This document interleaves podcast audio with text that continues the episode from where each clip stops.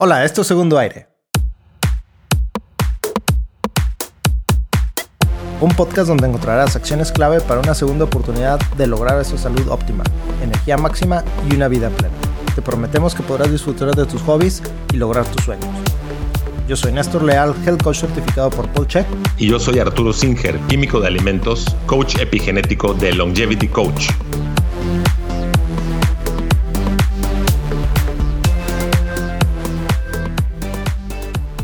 Hola Arturo, ¿cómo estás el día de hoy? ¿Inquieto o tranquilo? Perfectamente bien, tantito inquieto, fíjate Néstor. el, tema de hoy me mantiene inquieto. Ah, sí. ¿Cuál es el tema de hoy que tenías planeado? El famoso síndrome de piernas inquietas. Ah, dale. O sea, que te la pasas corriendo todo el día.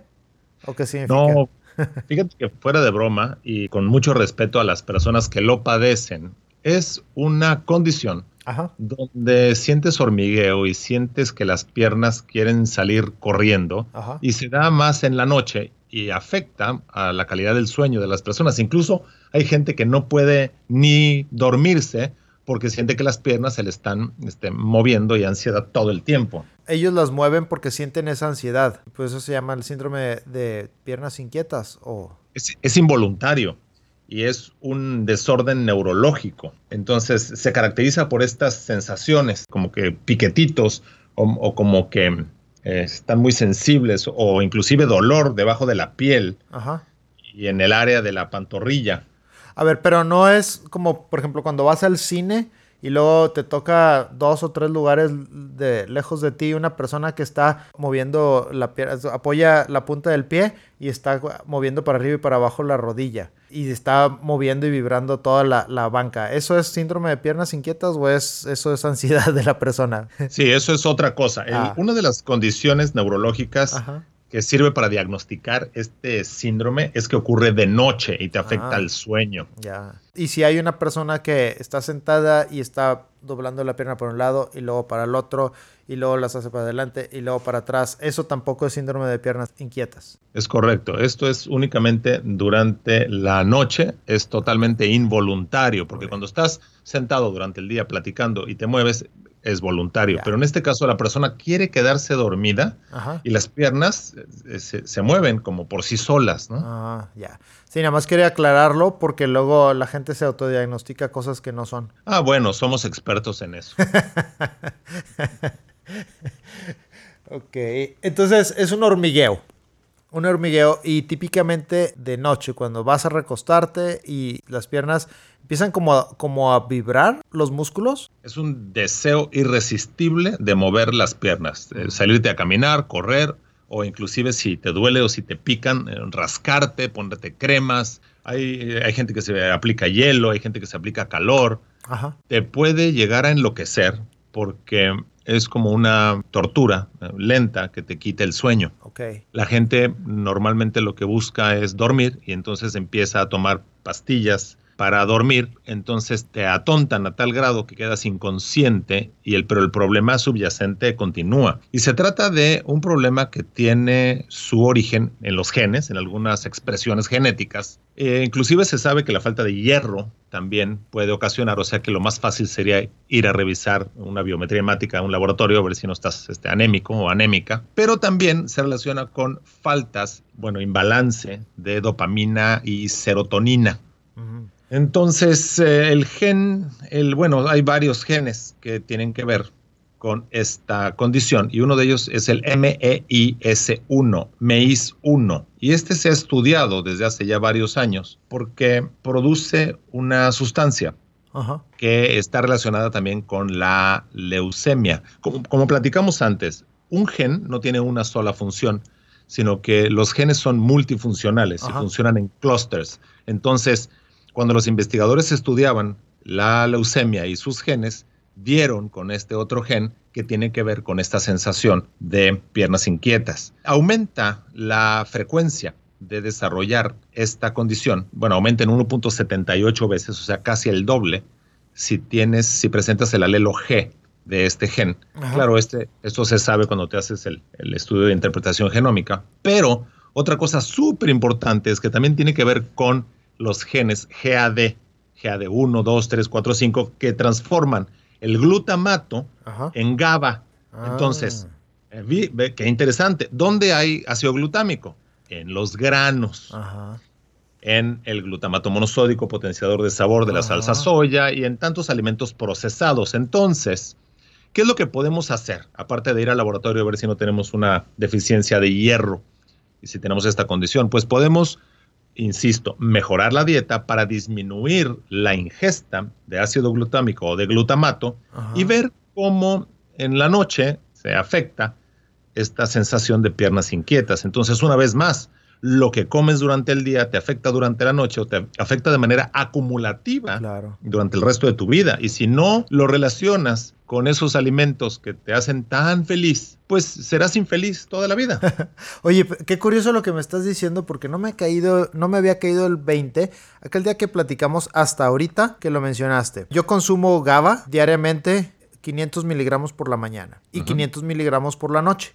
Me ayuda mucho a relajarme para dormir y en la mañana también estar relajado después de mi café para poder trabajar. Pero hay ocasiones en las que eh, malamente digo, se me hace que hoy necesito más relajación, me tomo en lugar de 500 ah. miligramos un gramo y empiezo a sentir un hormigueo, un hormigueo así tremendo en todo el cuerpo y similar a lo que tú estás mencionando en las, en las piernas, ¿verdad? Ok, pero no confundir, eso es el GABA rush. Eso es porque los receptores de GABA están siendo sobreestimulados. Eso es temporal. Eh, pero sobreestimulación, exactamente. Sí, sí.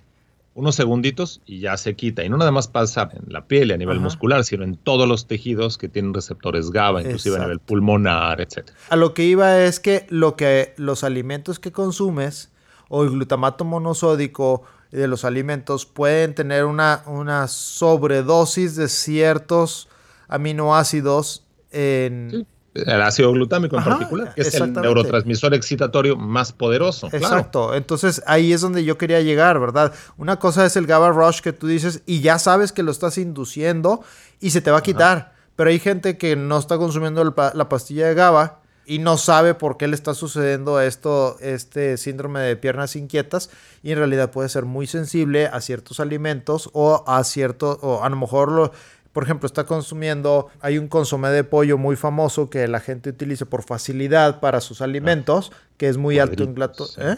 Unos cuadritos. Unos cuadritos, exactamente. Que pues se les hace muy fácil porque los alimentos van a saber a caldo de pollo y le da muy buen sabor y que, no sé qué, y la textura. Pero pues altos niveles de, glutamato monosódico. O por ejemplo, en las fiestas ponen estas frituras con estos adobos que están de moda, sabor fuego y sabor eh, picante y sabor este eh, incógnito y, un montón de sabores que tienen chiles y tienen eh, sabores a salsas, pero en ácido, perdón, en, glutamato monosódico son altísimas y sobreexcitan el sistema nervioso. Y eso puede estar provocando estos, estos síndromes como el que estás hablando, ¿no? Inclusive hacerlos peor para alguien que ya lo padece. Ajá. Y la gente está ahí viendo con un doctor tratando de, identificar cuál es el problema, cuando lo que debe hacer es evitar estos alimentos que ya contienen glutamato monosódico. Es correcto, y hacer pruebas, o sea, mantenerte durante varias semanas, 30 o 60 días, sin el consumo de este potenciador de sabor para ver el efecto. Claro. Otra cosa importante es que el biodomo intestinal, o sea, esas bacterias del intestino, también ayudan con la transformación de ácido glutámico a GABA. Entonces, hay veces que eh, comes algo procesado o, tienes alguna condición, cirugía, etcétera, y necesitas tomar antibióticos. Hay un cambio en tu biodomo intestinal y entonces se generan síntomas que antes no tenías. Y normalmente eh, empieza a suceder el síndrome de piernas inquietas cuando antes no te pasaba. Y de manera superficial, nadie pensaría en que hay una relación, pero cuando pensamos que lo que tomaste te afectó al biodomo intestinal, a las bacterias que estaban generando GABA y entonces este balance, Es, fácil de entender cómo reponiendo, en teoría, estas bacterias a nivel intestinal con un buen probiótico que ayude a hacer el cambio de ácido glutámico a GABA. 12. Exacto, te puede, te puede mejorar la condición. Siendo una condición que eh, a veces se maneja a nivel médico y no debería manejarse a ese nivel, sino antes a nivel prevención. Restless legs, es en inglés, así se llama el síndrome, ¿verdad? Restless legs. Sí, RLS, Restless Legs Syndrome, o Restless Leg Syndrome. Estoy haciendo aquí unas anotaciones para, para las notas del episodio. Me acordé que así se llamaba en inglés. Bien.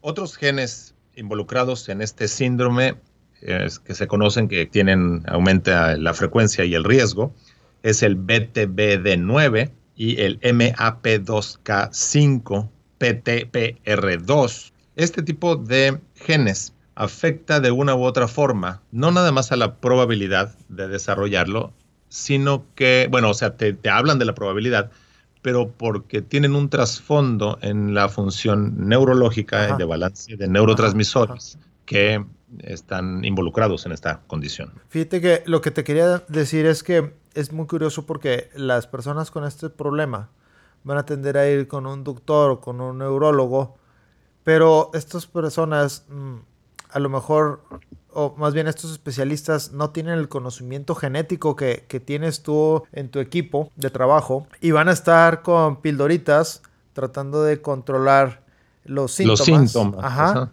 Cuando pueden ir y consultar contigo y hacer el análisis genómico del que ya hemos hablado en otros episodios y descubrir sus sensibilidades precisamente para ver qué tanto pueden consumir de ciertos alimentos o qué alimentos no deben de consumir y qué suplementos pueden consumir sin efectos secundarios como los tienen la mayoría de los medicamentos eh, alopáticos.